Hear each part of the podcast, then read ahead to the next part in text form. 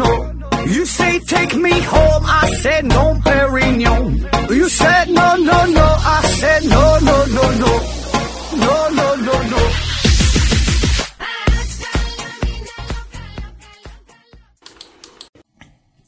拼命探索，不计后果。欢迎您收听思考盒子。嗯，今天给大家拜个年呐，这个刚过完小年啊，祝大家小年快乐啊！咱还是线上硬广，这个听节目送奖品，奖品呢现在少了一点了。一个呢是大家学公司提供的五大箱子慧眼学习台灯，还有一个呢是大家学公司提供的一份价值五百元的网络学习课程，还有一个呢是利纯优先提供的五大箱子膳食纤维。欢迎大家呢积极参与抽奖活动。然后另外呢，向大家说一个事儿啊，就是马上过年了嘛，现在这个快递啊基本就停运了，所以呢，这这些奖品，包括上期的奖品啊，嗯，都得是年后才能发发送出去了，所以大伙儿呢不要着急。那今天啊，咱咱开启一个新的系列啊，这没有几天就过年了，这大过年的，咱就来点轻松点的这个话题啊，而且呢，大家都是成年人了，聊点成年人应该说的事儿啊。那这一系列呢，就叫做“性感是怎样炼成的”。我估计啊，呃，有一些钢铁大直男啊，呃，一看到这个题目，可能就有点把持不住了啊。咱系列聊这个聊这个性感的事儿。那啥叫性感啊？这个是这个定义吧，这很难说清楚。那有一些人呢，他自身呢就带一种性感的这种文艺气质哈，自身就有这种性感的属性啊。比如说玛丽莲梦露啊，比如说舒淇、汤唯，对吧？比如说回到二零四九的刘院长。对吧？你长得他就性感啊，啥也不穿，往那一站，看着就那么性感。那还有一些人呢，是靠这种呃穿衣打扮表现出的性感啊，比如说穿上护士服啊，呃，穿上空姐的衣服啊，呃，蕾丝啊，豹纹啊，啊，这是一种性感。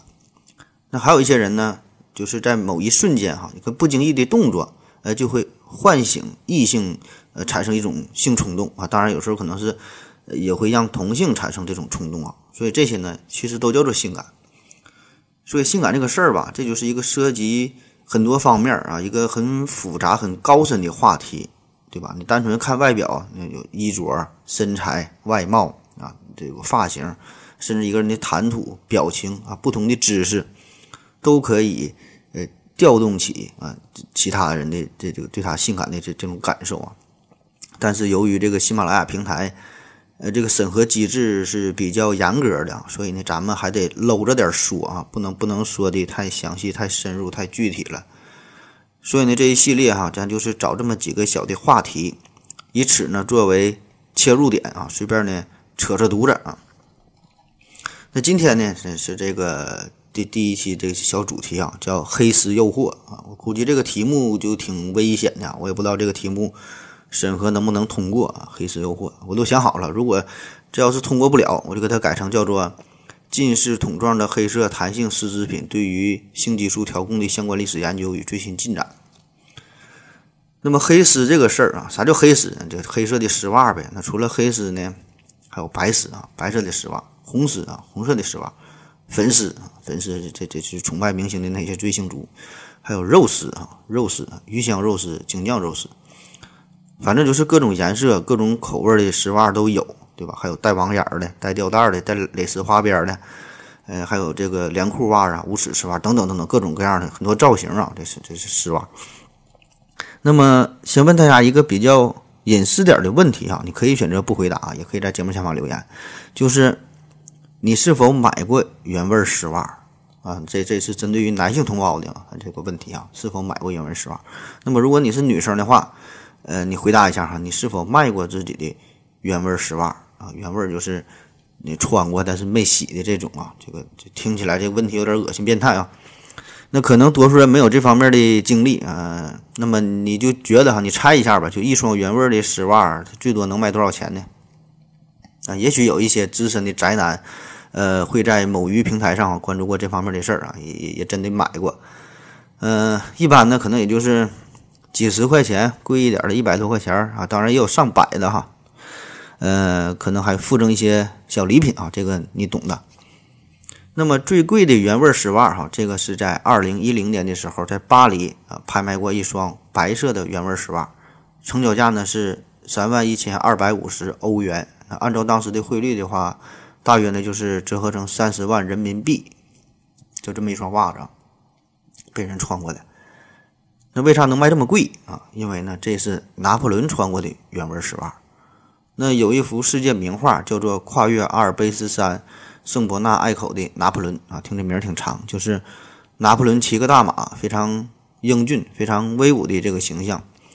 呃，这大马前前前腿两条前腿是抬起来的，我估计很多人都看过哈。你你可以看一下节目下方的介绍，有这个有这个图片，你保证有印象。但是呢，你以前可能没仔细。看过拿破仑的这身装束哈，特别是没注意他这条腿啊，你往他腿上一看，哎，这就是一双非常紧身的白色丝袜。呃，有的照片可能显示上显示出来这个有有有点黄了哈，有点黄，有点有点也不知道掉色了还是尿了哈。反正这个哈就就是可以看作是一个白色丝袜，当然不太严谨啊。呃，更严格的说法呢，这个应该算算作是一个。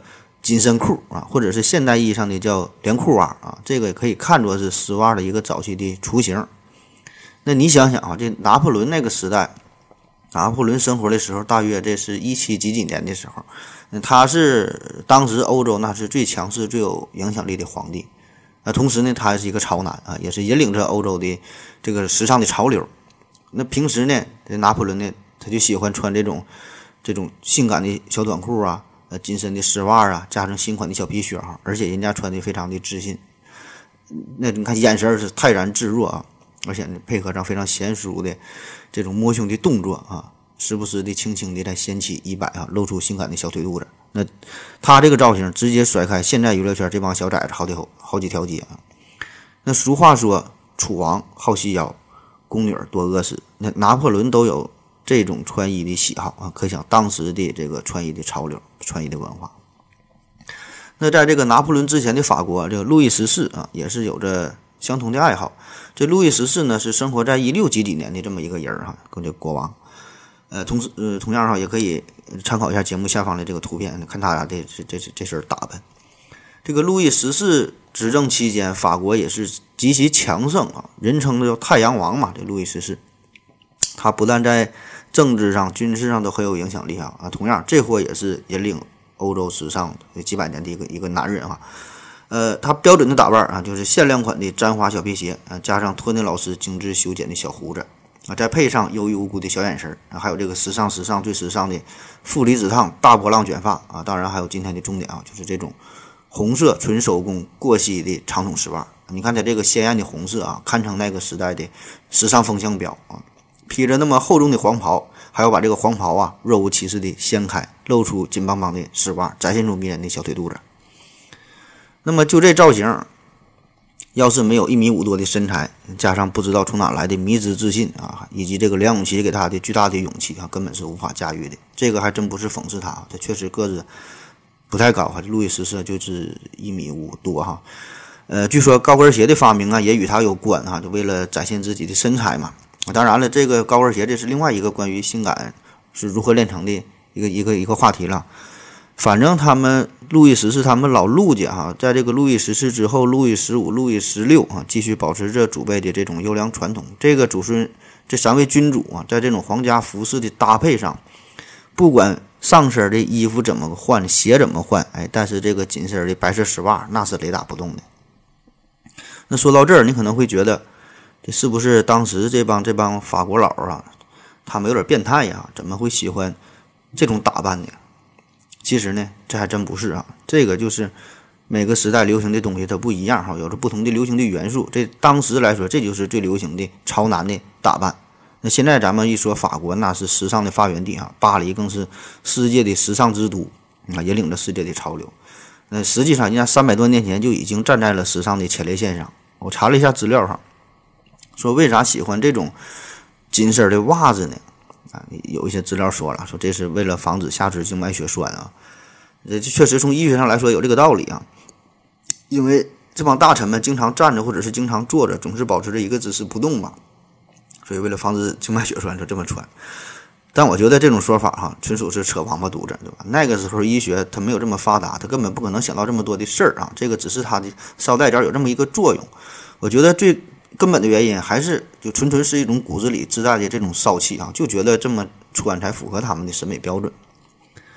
那咱们大致回顾一下，再往前倒一倒，说这个袜子是啥时候出现的？我查了一些资料哈，呃，说是可以追溯到公元八世纪的时候。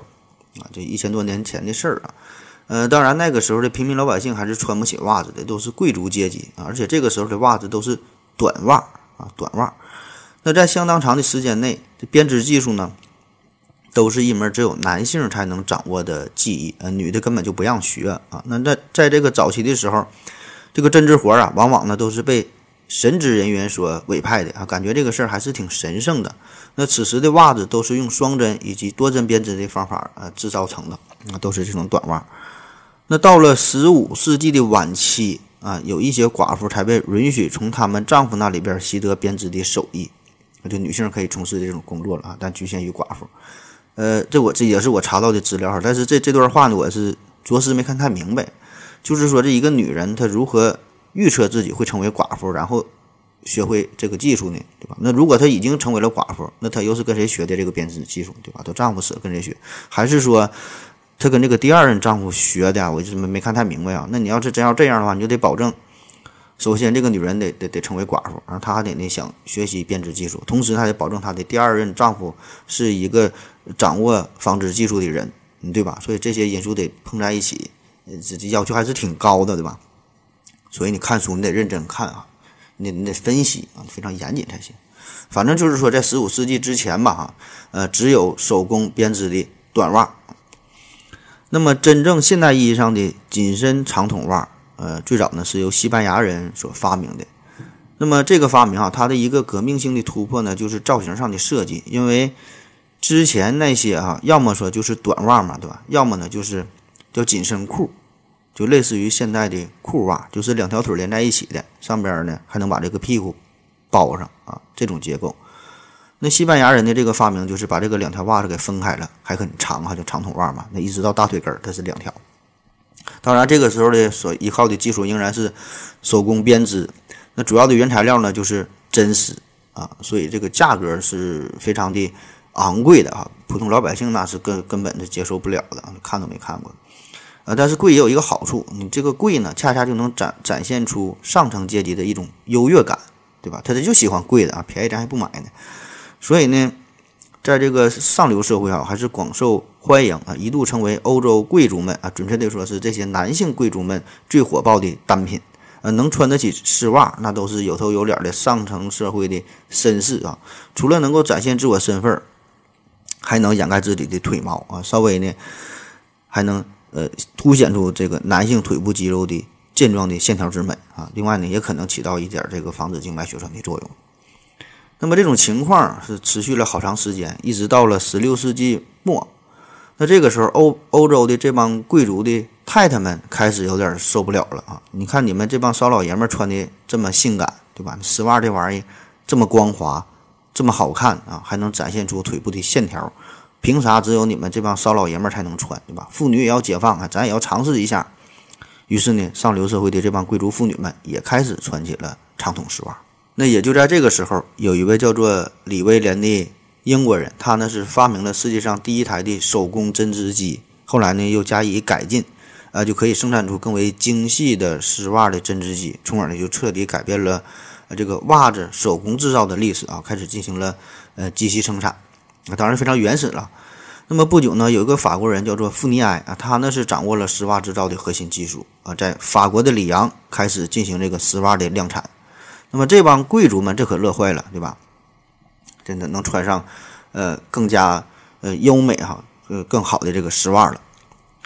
但是呢，这时候还是有个问题，就是这个丝袜呢仍然。它这个原料啊，仍然是以纯棉呐，以羊毛为主啊，不像现在是一个丝袜，咱印象中丝袜非常薄啊，五 D 的、十 D 的啊，穿腿上感觉跟没穿一样。那个时候所谓的丝袜，它这个厚度，呃，跟现在女生冬天穿的这种打底裤差不多，就是非非常厚啊。别说是你想把这个丝袜给撕坏了，你就用嘴咬，使劲拽，你你都整不坏，比现在这个防狼丝袜那还管用。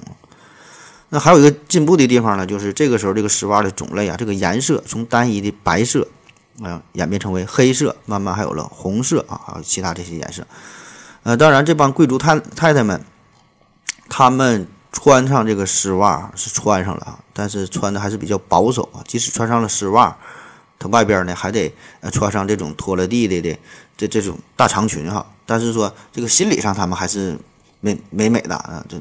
你一有机会呢，还是有意无意的，时不时的把这个长裙啊掀开点哈，展现出自己的这个这个美腿丝袜，有点这个呃玩野野野外露出的这个意思哈，就感觉上还是非常的刺激。那在此之后啊，这个丝袜呢就开始从呃大众人群当中呢逐渐的推广普及开，呃。这个原料的成本呢开始逐渐下降嘛，制造的工艺也是越来越成熟，而且时尚的观念也开始被广泛的这些大众们所接受啊。所以这个展现出一双性感的大腿和小腿儿哈，已经不再是上流社会的特权，各个阶级的妇女也都是加入到了追赶时髦的这个行列当中。那么女装的这个造型也是呃逐渐的有了一些变化啊，女性呢都也都开始敢于暴露出自己性感的小腿儿。所以呢，这个时候这个将这个。丝袜啊，它的江湖地位啊也是越来越高。这个丝袜呢带来的这种性感也是越来越被人们所认可。那么这个时间呢，到了十八世纪哈，这个时候有一位著名的英国的文学家，就是约翰逊哈，他专门为丝袜写了这样一首十二行诗，啊，有这样一句话，叫做 “Silk stocking and white bosom of your addresses exact my amorous propensities。不知道是不是这个发音啊？翻译过来呢，就是你丝滑的长袜与纯白的文胸激起了我的情欲。当然了，我这我这个翻译就直译啊，直译过来，呃，失去了英语本来的那股子骚劲儿啊。反正这个约翰逊就凭借着这首小诗，让他成为了历史上第一个有明确记载的有恋袜癖的人啊。嗯，那么这个时候发展到这个时候，这个丝袜呢还有一个通病，就是这个弹性不太好。特别是你反复洗了几次之后啊，就显得这种就松松垮垮的。那么在万有引力的作用之下啊，加上你活动啊、运动啊，还有等等其他一些不可描述的因素啊，总之啊，这这丝袜就是很容易它就掉下来，就往下滑下来啊，有点像呃现在日本那种叫泡泡袜，也叫堆堆袜，就是都堆在脚脖上的那那种感觉。当然呢，这事儿吧，对于男性来说呢，也算是一种福利，对吧？无论是你脱丝袜的过程，还是穿丝袜的过程，还是看丝袜在那堆堆的这这种视觉上的冲击，你感觉呢，这个都挺诱惑。但是对于女性来说呢，这事儿，呃，多少呢就有点尴尬。那怎么办啊？怎么解决这种尴尬？于是呢，就有人发明了吊带袜。吊带袜啊，呃，吊带袜现在咱平时的生活当中这个不太常见哈，丝袜挺常见，但是穿吊带袜，起码是在大街上。呃，看的比较少，主要咱们是在一些电影啊、一些动漫的这种角色呀，或者是有些 cosplay 啊，或者是有一些特殊的从业人员可能会可能会会穿这种吊带袜。所以这事很有意思啊，也就是说，当初发明吊带袜这个时候呢，纯纯是为了不让这个丝袜滑下来，它它它吊带嘛，它它它给固定上，对吧？就是完全是从一个实用主义的这个角度来出发啊，没想到还整出了这么一个更加性感的发明。你现在你想想，这个丝袜配上蕾丝的袜带儿，啊，露出若隐若现的蝴蝶结，对吧？你再加上装饰性很强的这种镂空的花边儿，啊，一不小心啊，忽隐忽现还露出这么一点点小边缘哈，你这搭配那谁受得了啊？就很容易造成一种性感的效果哈，这个画面太美太美啊！您各位自己想象吧。我要跟正南去尿尿，你要不要一起去啊？我也要去。哎，风姐。我要跟正南、阿呆一起去尿尿，你要不要一起去啊？嗯，好了啊，擦了擦鼻血回来，咱们继续聊。那到了二十世纪之后，人们呢对于时尚与性感的认知啊是已经发生了质的变化，女性的社会地位呢也开始不断的提高，纺织技术呢也是日新月异的发展。那么这个时候呢，丝袜呢就已经彻底的。摆脱了它这种保暖哈，这这层最原始的作用。它本身这玩意儿，要不然它也不咋保暖，对吧？你你你可能原来那时候都比较厚啊，还还还算凑合。你你后来的丝袜它这么薄，你想想在咱东北啊，今年还好，这天儿这冬天不算太冷，对吧？也就零下十多度。那你想想这天儿你穿一双薄薄的丝袜，它能有啥用，对吧？一点它也不保暖。哎，当然了，这个美女要是这么穿的话，对于她自己来说可能没啥用哈，但是对于周围的这些男性来说呢，可能还是会感觉到挺温暖的，甚至呢还有点燥热哈，就是还是有保暖的作用哈，所以叫保暖思淫欲嘛。那在二十世纪的初期啊，特别是美国啊，美国这个时候，美国的这些女性，她们的这个造型呢是已经有了突破性的变化，开始充满了时代气息。呃，这卓别林有部电影啊，叫做《摩登时代》，讲的呢就是美国经济大萧条时候这个事儿啊，大约呢就是一九三零年左右。那为啥叫摩登时代？哈，摩登啊，就 modern，就是现代的、流行的。那么这个时候的美国这些摩登女郎们，她们变得是越来越大胆啊，开始不断的突破自我的极限。可是呢，对于美国来说呢，此时有这样一个重要的问题，就是这个丝袜的成本呢仍然会很高啊，而且呢很多还都依赖于进口。嗯，这个并不是主要不是这个技术层面的问题啊，而是这个原材料的问题。因为从这个一一八六零年，嗯，这个工业化的丝袜生产以来啊，这么长的时间。日本都是一直占据着丝袜生产的主导的地位，因为本身这个日本呢是具有发达的真丝生产的技术，还有一个非常完整的整个这个呃真丝销售的一个贸易体系。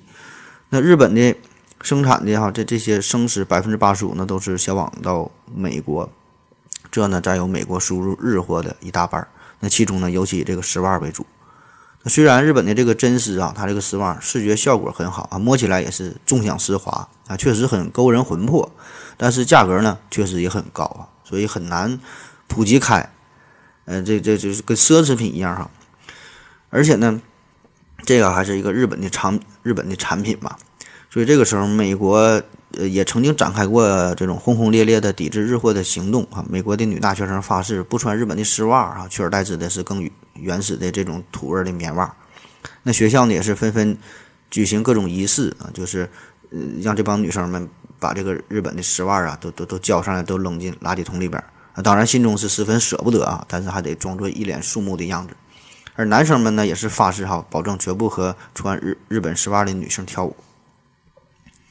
那这种心理上本能的对于美的追求，呃，与这种民族情结的矛盾，哈，就一直深深地埋藏在美国女性的内心之中，埋了很长时间，又很难去排解，啊，没有什么代替品啊。那直到杜邦杜邦公司的出现，哎，完美的就解决了这个问题。呃，这是在一九三七年，杜邦公司呢有一个化学家叫做卡洛瑟斯，他呢是偶然的发现。煤焦油、空气和水啊，这个混合物在高温融化之后，能够拉出一种非常耐磨的、非常纤细的这个细丝儿啊，就像拔丝地瓜一样看起来啊。但是人家这个丝儿非常的结实，那这个就是后来广为人知的尼龙纤维。那这种材料的一个特点就是强如钢铁，细若蛛网啊。比较文雅的说法叫金洗又金晒，金铺又金盖，金拉又金拽，是金蹬又金踹。所以这个尼龙这种人造制品。一经问世啊，就受到了大伙的关注啊，它的潜在的用途也是非常的广泛。可是呢，你这个一个新品刚刚推出的时候，怎么能把这种科技上的成果很快的转化成为商品，并且呢被大伙所接受，进而呢带来巨大的商业利润？那当时这个杜邦公司很牛逼啊，做出了一个非常巧妙的选择，就是利用这个尼龙啊，用它作为原料加工成为丝袜，开始向市场推广。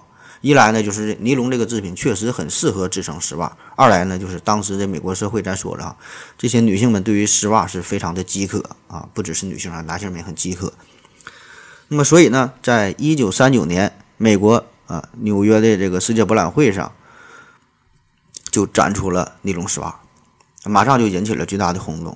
呃，然后呢，就是开始在市场上进行一些推广的销售。那总体来说，杜邦的这个这个策略是极其成功啊。呃，很快就击败了当时主流的日本的真丝制品，可以说丝袜成全了尼龙，尼龙反过来也成就了丝袜。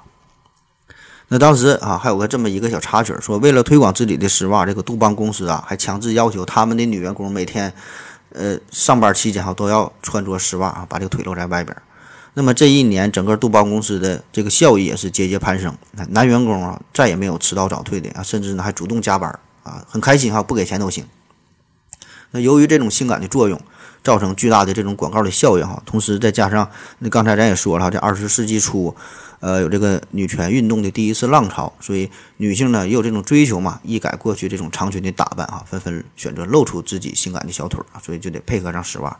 所以呢，这个杜邦呢也算是赶上了好时候，而且人家这个东西确实也过硬啊，确实很好啊。所以这种巨大的广告效应，加上口口相传的舆论的造势之下啊，丝袜大卖啊，尼龙丝袜大卖。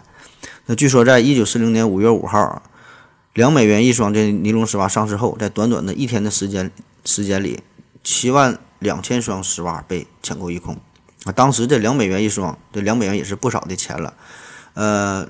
算上这个通货膨胀，按照这个汇率一算哈，当时的两美元大约呢，相当于现在的两百块钱人民币。你想想，买一双袜子啊。那在美国啊，全国范围内上市的第一年，据统计，这个尼龙丝袜呢，整个是卖出了六千四百万双，六千四百万双，这是啥概念？当时的美国人口大约是一亿三千万，那么男女各占一半的话，你想想，基本就是美国的女性。啊，不管是婴儿还是老太太哈，你这么平均一算，就是人手一双尼龙丝袜。那当时购买的场面场面那是相当火爆啊，都得起大早就排队才能嗯买着啊。那么这这个情况不到一年的时间，整个世界嗯都认同了尼龙制品啊，为尼龙丝袜所倾倒啊。当然笑得最开心的自然就是杜邦公司。可是这个尼龙丝袜刚刚火爆不久之后，又面临着一个。巨大的问题啊，就是断货的问题，产能不足啊。当然，产能不足是一方面，还有一个更重要的原因啊，就是二战。刚才说了哈，这个呃尼龙丝袜这个这个事儿哈，开始上市是一九三九年的十月份啊，尼龙丝袜正式开始销售。那也正是在这个时候爆发了第二次世界大战。那么起初美国呢并没有加入其中哈，他就卖装备看热闹赚点钱挺开心。但是呢后来随着日本偷袭珍珠港，美国人坐不住了，不得不卷入战局。所以呢，由于这个战士的需求啊，这时候就需要大量的降落伞呐、帐篷啊、绳索呀，还有等等很他很多这些这些军用装备。所以结实耐用的尼龙自然被列为军需品。那在一九四二年的二月十一号，美国战争生产委员会啊就征用了杜邦公司的尼龙的库存，这个丝袜的生产自然也就是陷入了瘫痪。而且更狠的是，在同年的十一月。这个美国战争生产委员会哈还开展了全国的收集旧丝袜的大型活动，就鼓励这帮这帮女人们哈捐袜救国哈，把自己袜子都拿出来。所以在这种情况下，本来呢就不算太便宜的丝袜变得更贵了啊。据说当时这一双尼龙丝袜啊，在美国黑市能够炒到二十美元，那买不起的只能是光着腿儿，或者是重新穿上土味棉袜了。那么这种情况越演越烈哈，发展到战争的后期，这尼龙啊。就完全是这种军用物资了嘛，就不再被民用，所以这个尼龙丝袜呢，就就完全停产了。这时候它已经不是奢侈品的问题了，有点像文物文物的感觉了。那据说当时啊，这个时候这一双丝袜在黑市的交易价格已经被炒到了三四千美元啊，一双袜子干到三四千美元。所以你看啊，在一些故事当中、一些小说当中，或者是一些美国的电影，就涉及到呃，它这个特殊年代这个事儿哈，那有一些女性呢会选择用这个涂料啊，在自己腿上。画画这个丝袜哈，特别是在这个小腿肚子后边这个中间，还会画成丝袜的接缝哈，都有这个这个剧情。那么远远的看上去呢，就像穿了丝袜一样。这个《三毛流浪记》里边也有类似的这个桥段哈。其实这个事儿真就是源于生活，当时真就是这个情况。所以呢，那个时候的美国呢，还发展出了一种新兴的腿部化妆专业哈，就专门提供画丝袜的这个服务。那在这段时期呢，有一个调查说，问这个女人说你最想要什么？有三分之二的女人呢选择了尼龙丝袜，啊，当然我觉得这个这个调查很可能是个假的哈，就是一个流传的段子，就是为了凸显出尼龙丝袜受欢迎的程度。因为咱说哈，这三分之二的女人选择了丝袜哈，这个答案的另外的三分之一，这个女人最想要的居然是男人，那我觉得这个答案就很不靠谱。那随着二战的结束，尼龙呢又重新恢复了生产，开始转为民用啊。价格呢也开始呃逐渐的回落，那么这个时候这个丝袜呢是又一次回到了女人的身边，重新成为普通女性也可以选择的标配。那么这些求袜若渴的女人们哈又开始排着队去买丝袜啊，甚至呢呃也是引起过一些这个尼龙丝袜的骚乱哈。比如说在这个匹兹堡，呃据说啊有四万枚少女是排着队买这个一点三万双丝袜啊，结果就是抢起来了。那很多人拿到丝袜之后哈，还等不了回家了，马上。坐地下坐马路边，他也怕别人抢啊，赶紧就穿腿上啊。所以你到匹兹堡一看哈，一大街上一看，都都露着大白腿啊，当众全都换丝袜，那场面那老壮观了。那么这种情况一直是持续到了一九四六年的三月份啊，这个时候杜邦公司的产量呃逐渐的增加，然后呢，这种抢购丝袜这个这这个事儿哈，就是慢慢的就就好转了。那么此后呢，这个尼龙技术是不断的改进啊，并且呢，伴随着启蒙运动带来的这种全新的现代的这些观念哈，这个人性也是逐渐的解放，就是呃不断的摆脱宗教的束缚啊，提倡这种精神上的自由。那么对于女性的审美呀，这个观点也是发生了深刻的改变，所以带来的结果就是遮挡女性身体部位上的布料呃逐渐的减少啊，释放天性就得先从释放自己的身体开始啊。所以，为了能够更自然、更真实地展现出美女性身体的这种曲线之美，那么这个丝袜便成为了现代女性的必需品。那么这个时候呢，社会对于男性的定义哈，对于男性的穿着呢，也是越来越绅士、越来越硬朗啊，男的像男的，女的像女的，对吧？所以这个男性更多的选择呢就是西装。所以呢，这个时候这个丝袜呢，就是彻底的淡出了男性选择的范畴哈，开始成为了只服务于女性的必需品。好了，咱们再休息一会儿。我要跟正南去尿尿，你要不要一起去啊？我也要去。呃，风姐，我要跟正南、阿呆一起去尿尿，你要不要一起去啊？好了啊，喝了口水，又尿了个尿回来，咱继续聊啊。咱还是按照这个时间的顺序继续往下说啊。那说到了这个二战之后啊，这个丝袜呢又有一次大流行啊。这次流行呢，主要就是得益于。迷你裙的出现啊，迷你裙也叫做超短裙儿。那啥叫超短裙儿？就超级短的裙子呗。那到底多短才算短呢？你看，这就是一个非常严谨的科学问题，对吧？你是二十厘米、三十厘米、五十厘米，很难统一，对吧？因为每个人身高不一样。张子林穿的和蔡依林穿的，他保证他就不一样。那么这事儿他怎么定义哈？咱先把超短裙儿这个事儿说了。就是测量的方法呢，就是穿戴者在站立的时候，他的食指和无名指可以触碰到裙子的底边，这个长度啊，这叫做这这个长度裙叫做超短裙。因为不管你是谁，不管不管你高矮胖瘦，对吧？你穿戴者身高不同，这都无所谓，只要用这种方方法，哎，站起来，呃呃，食指无名指啊，往裙边一摸，这个长度，你就选择这个裙子，就足可以让你变得足够的风骚啊，足够适合你自己的身体比例。那么这个超短裙的出现跟丝袜有啥关系呢？有这么几个方面的事儿。首先呢，你这个裙子它变短了，呃，就会暴露出更多的大腿，对吧？那怎么能够最大程度的展现出这两条腿的美感呢？那无非就是两种方式，对吧？一种呢就是最原始、最简单、最粗暴的，啥也不穿啊，直接露出来。第二种方式呢就是穿上丝袜啊。当然，这两种方式哪个更性感，每个人的理解不一样，对吧？各有各的喜欢。也没有对错之分，可是问题就是呢，在一些稍微正式一点的场合，或者是一些特殊的情况之下，你这种赤裸裸的露出两条大白腿，虽然很好看，可是呢，感觉不太正式，嗯，不太庄重，不太严肃，对吧？你就比如说在公司里边，你作为一个老板，你有个女秘书，你穿个工作装，嗯，都挺好的，上身的都挺都挺严肃的，下边是一个超短裙，然后露出两条大白腿，那你根本就没有心思去工作。那当然了哈，穿上黑色丝袜你也没啥心思去工作啊，因为你根本你就不想去工作。反正就是说，当时社会的主流观念啊，包括现在也是，就是你你这种直接露出腿来，这个感觉就是不太正经，对吧？所以你得穿上点儿。所以这个人他就是矫情，对吧？你穿了一个肉色丝袜，你说跟没穿有啥区别啊？但是感觉他就就穿上就穿上嘛。所以这个就是当时社会的一个一个主流的一个信号啊，就是要穿上点东西。第二大方面呢，就是超短裙本身它有一个缺点。啊，同时也是它的一个优点吧，就是因为特别短嘛，所以会有意无意的走光啊。那在多数情况下，作为超短裙的穿着者来说，还是极力想避免这种尴尬情况的出现，对吧？所以这个时候呢，这个连裤袜就成为了一个很好的选择，就就是袜子和内裤啊直接连在一起的，就是完全把屁股都包裹起来了。那么其实这种方式很早就有了，对吧？咱讲最开始的时候已经有了这种形式这个出现，但是并没有被大家伙接受，因为。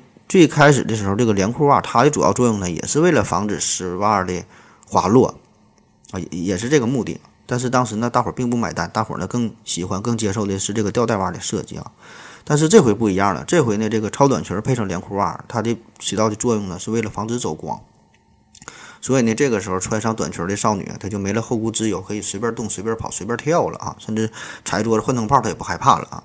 即使有微风吹过啊，吹起掀起了这个小短裙啊，你看到的也是一个连裤袜。当然了，这个也是一个悖论哈，就是，嗯，出发点呢是用这个连裤袜哈遮挡住一些隐私的部位啊，这是出发点。但是说呢，得到的结果是啥呢？就是那些偷窥者他在意的只是裙底啊，就是说不管你裙底下边是啥，你是内裤还是连裤袜，还是说其他什么东西啊，啥都没穿，不重要啊，重要的是看的是裙底这个位置啊，看到啥他都很开心，甚至说看到连裤袜还会更加的兴兴奋哈。当然这是另外一个心理学的问题了。啊，咱继续说这个这个丝袜的发展。那么此后呢，杜邦啊，他呢又诞生了一个非常重要的发明，叫做莱卡啊，不是照相机那个莱卡啊。这个莱卡呢，也是一种人造的弹性纤维。呃，它的这个拉伸啊，这个弹性更好，拉伸长度可以是原来的六倍，并且呢能够恢复到原始的形状。所以这个做衣服的话，弹性很好，还不爱变形。那么在一九七零年啊，呃，莱卡呢就正式被运用到丝袜的生产当中。那么使得这个丝袜呢变得更加富有弹性，可以呢更加完美的塑造出女性性感的腿型，而且呢这个莱卡丝袜与肌肤的紧密的程度啊也是前所未有的，表现出不同的质感，并且是超越了季节的局限啊，更加的光滑、呃柔软、贴身，反复洗涤之后呢不爱变形啊。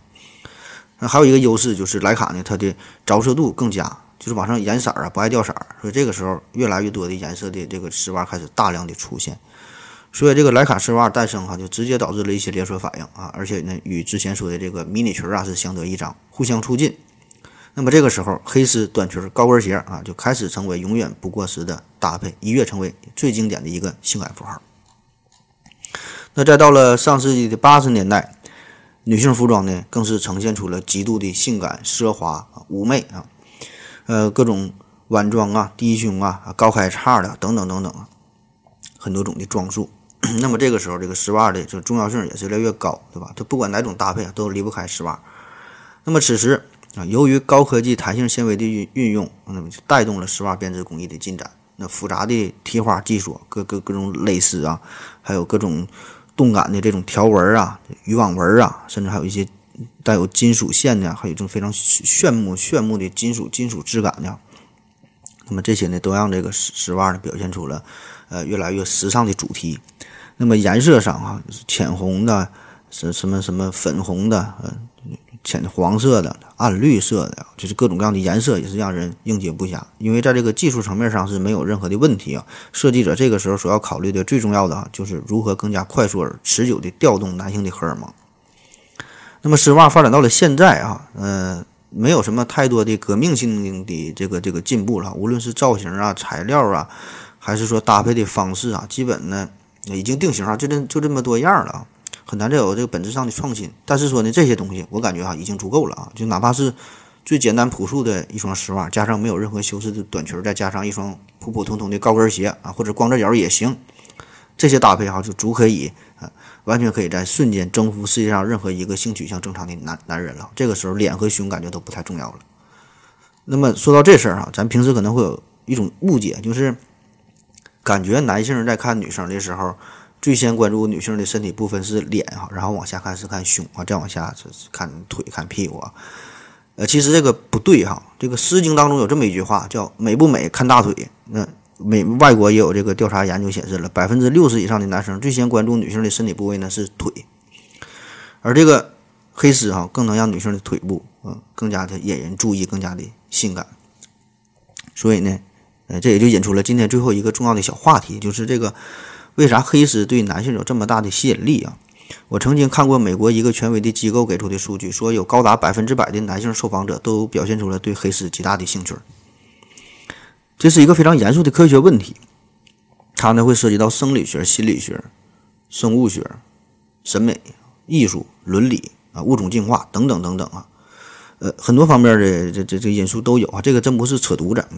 可能你想想，在这个动物世界当中，对吧？你雄性动物通常都是感觉更漂亮一些，它呢为了吸引雌性，呃，会把自己打扮的花枝招展的，对吧？非常的艳丽，很吸引人，特别一些鸟类啊。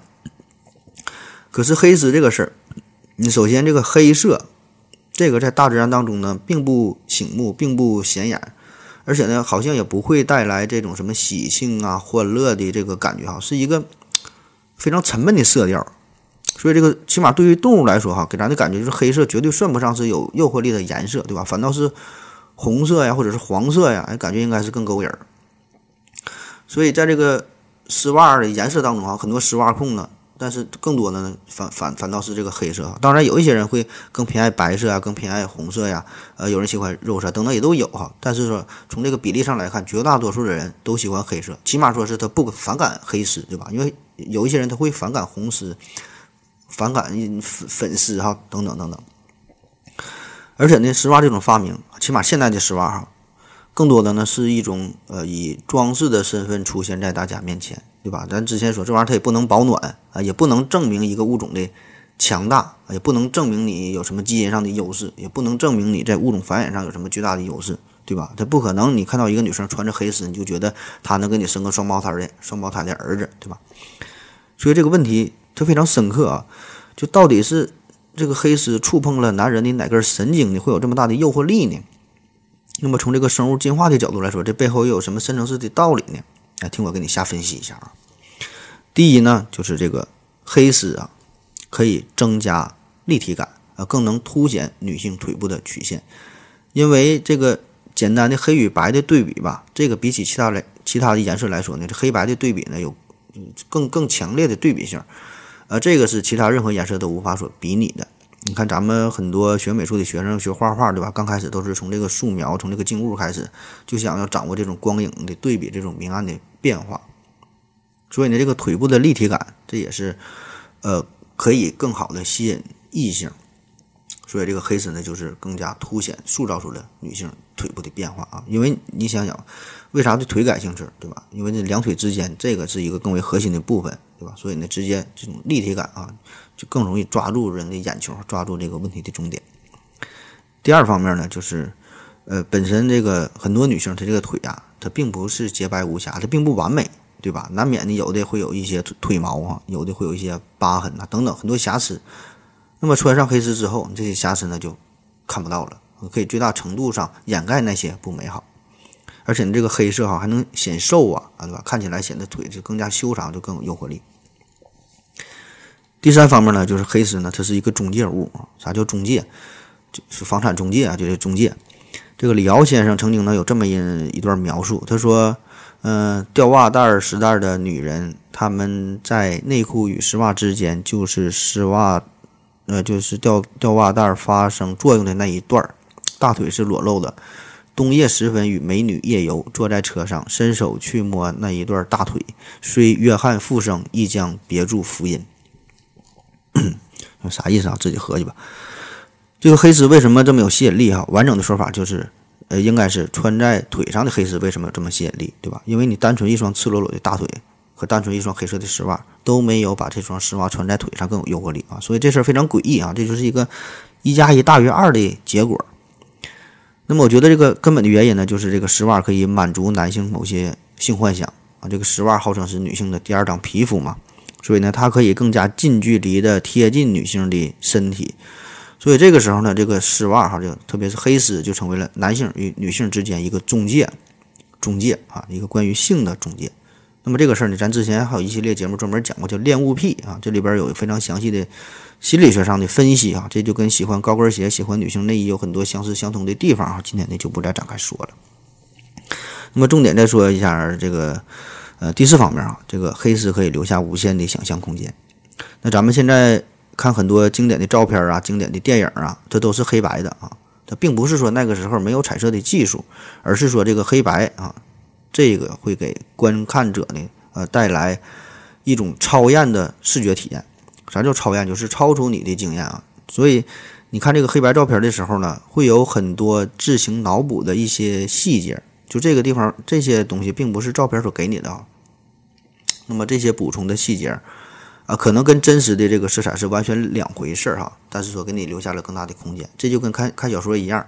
那很多朋友看完小说原著再看电影或者再看电视剧哈，基本没有满意的，根本没法看，因为这个小说里边的人物。这个呢是作者通过文字来塑造的啊，每个读者呢都可以充分发挥自己的想象力。说点长得漂亮，那叫一想之美，因为美这个东西对吧，是一个非常主观的东西，每个人理解都不一样。所以呢，你小说里边每个人都有自己心中一个完美的形象，但是你看电视剧啊，就算是范冰冰光屁股站在那儿啊，很多人觉得美，也一定会有人觉得她不美啊，没有兴趣。所以这个黑丝它的一个优势就可以展现出一一双腿的一个轮廓啊，给剩下的就是说，给你一个想象的空间，你可以嗯充分发挥自己的想象力。而且呢，这个鲁迅先生还这么教导过咱们啊，他说一见到短袖子。立刻呢想到白胳膊啊，立刻呢就想到全裸体，立刻呢就想到生殖器。中国人的想象力围在这一层能够如此的跃进，你看这话说的就很有很有道理啊，确实，这就是一个性心理学上的一个问题。嗯，我想这也是许多男性的一个一个共性啊，就是在性这个问题上，想象力的确很丰富啊，所以这个就是丝袜给我们留下的这个丰富的想象的空间。那第五大方面呢啊，也是最后最最重要的一个方面，呃。心理学上的禁忌，心理学上的禁忌就是人们呐普遍有一种非常非常贱的心理，就是说越不让你干啥，你就偏要去干啥，总想打破禁禁忌。虽然打破之后可能没有什么好处，但是你就想打破啊。就比如说你故宫就不让你开车进去，对吧？但是呢，哎，有些人不这样，老子就是要开车进去，不但我要进去，我还要拍照，还要发微博。还要让天下人都知道，哎，老子就敢开车进去，对吧？你看，外国这些首脑，嗯，开车都都不让进，对吧？那溥仪这进去的回自己家他都得买门票，哎，但是呢，就有人人家就能开车进去，对吧？而且是大周一闭馆的时候进去，这我这这时候我才明白，怪不得那么多博物馆，它它它周一它都是有闭馆日啊。所以呢，这个就是对于禁忌的打破啊，对于规则的践踏。那么结果呢，就可以带来一种快感啊，巨大的快感。其实这年轻人对吧？你说走两走两步道这么过去，他也累不到哪去。哎，但是呢，你想想，你看时间上这是闭馆日，地点是在故宫，事件是我开车进去的。那么这种时间、地点、事件这个因素，这些交织在一起，瞬间就让这起事件的女主角瞬间就到达了高潮。所以很多人啊评论嘛，说说这个这事件的女主角她。嗯，不谙世事哈，不会保持低调，走后门这事儿可以，但是呢，不能说啊，不能告诉别人，你自己偷摸乐就完事儿了。这种说法吧，有一定道理，但是呢，你这就是并不了解深层次的这种人的这个本性，就是说，当这种最原始的欲望膨胀到一定程度的时候啊，他就会进入到一种非理性的状态，就什么事都能干出来，对吧？就打破禁忌。好还有对吧？你为啥？你看很多老板都喜欢在办公室里边搞一下，对吧？难道是他没有钱开房吗？当然不是，对吧？你当年这个克林顿和莱文斯基不也是吗？在白宫里边干了十次，而且很多时候都是工作时间干，对吧？所以你看，你再想想，这也是时间上啊、地点上加上时间上的冲突，就打破禁忌，挑战了道德的底线，这样才来才能带来更大的快感啊！不管干什么事儿，他都是，哪怕是开车进进个故宫，对吧？他也会很 happy。甚至比那事儿还 happy，所以呢，这个黑丝就直接塑造了一种身体与心灵上的禁忌嘛。那么这事儿很复杂哈，真是涉及到这个生物进化还有伦理学、社会学方面的事儿哈。你看，我再给你，呃，再稍微解释一下，就是本来吧，这女性的身体它并不神秘。你想想，在原始社会啊，在那时候，这啪啪啪也不是什么大事儿，对吧？双方一个眼神儿看顺眼了，直接领会山洞，俩人就开始整一下，对吧？大伙儿非常和谐，非常快乐，这共享经济嘛，对吧？那么这个时候，大家呢根本不会对异性的身体产生过多的好奇，你随便看都看腻了，对吧？那慢慢的，文明不断的发展，性别的差异化呢逐渐的显现出来，甚至呢开始主导文明的走向。所以这个时候，女性的身体就开始变得神秘起来，开始变得不可触碰啊，起码是在大庭广众之下不可以随意去去触碰。那直到现在也是很多的文化当中，这个女性的身体仍然是被包裹得严严实实的，对吧？都不能露在外边。那么再后来呢，就是出现了类似于妇女解放运动的这种社会风潮，女性开始变得独立啊，变得自我，变得自主啊，衣着打扮也相应的发生了很多的变化，就开始敢于暴露自己。所以你看，这个就是一个文明进展的一一个一个螺旋式的上升。所以呢，这个时候呢，反倒又让这些男性同胞们变得无所适从，打打不起兴趣来啊，就是感觉满眼都是白花花的大白腿啊，似乎也没啥可稀罕的，你有点看腻味了。所以你看，这个《论语》当中也有这么一句话，叫“妻不如妾啊，妾不如偷，偷不如偷不着啊”。所以这个时候，这黑丝就出现了嘛，这就再次为女性增加了这么一份禁忌啊，一丝神秘感，叫“千呼万唤始出来，犹抱琵琶半遮面啊，遮遮掩掩，半推半就的”。所以呢，这个呢就带来一个非常隐晦的信号，这样呢就可以让男性们变得更加的兴奋，对吧？因为每一次对于黑丝这种视觉上的冲击感啊，甚至说有一些是触觉上的体验。这个呢，都是对于禁忌的一次打破啊！这个就是大白腿本身难以带来的一种快感。所以你看，现在在一些特殊的场合啊，当然我说是国外啊，但中国没有。比如说在泰国芭提雅呀，还有尼德兰的阿姆斯特丹等等啊，很多地方，就这是合法的地方，对吧？那些最接近于原始诱欲的女人们啊，也绝不会一丝不挂啊，就没看着。干这行的光屁股站大街上，对吧？倒不是说他们觉得不好意思啊，有啥不好意思？也不是因为这地方它它温度低，对吧？他穿那点东西，他他他也他也恼不到哪去。最主要的目的就是为了调动最原始的欲望，对吧？就让你看着你着急哈，让你琢磨啊，让你非常的好奇。就是你就想啊，如此妖艳的外表之下，到底有着怎样一个有趣的灵魂呢？对吧？所以呢，这个在这种这这个这个调动之下，就就可以让你在真正。呃，撕破丝袜的那一瞬间啊，带来一种快感，让你到达人生的巅峰所以这个比单纯性啊本身带来的欢乐还要强烈好多倍。那当然，以上这个分析是我自己瞎编的啊，你说毕竟我也没体验过，你就当真的听。呃，那好了，今天的节目啊就是这样了啊，嗯，胡乱的说了这一个来点儿，最后用张爱玲啊，用用用她的。呃，这么一段话哈，结束今天的节目。这个张爱玲小的时候啊，她说她最大的愿望呢，就是能很快的长到二十岁，这样呢就能穿带网眼的丝袜，能擦鲜艳的口红，无他，从此呢可以做个狐狸精可以。好了，感谢大家伙的收听，谢谢大家，再见。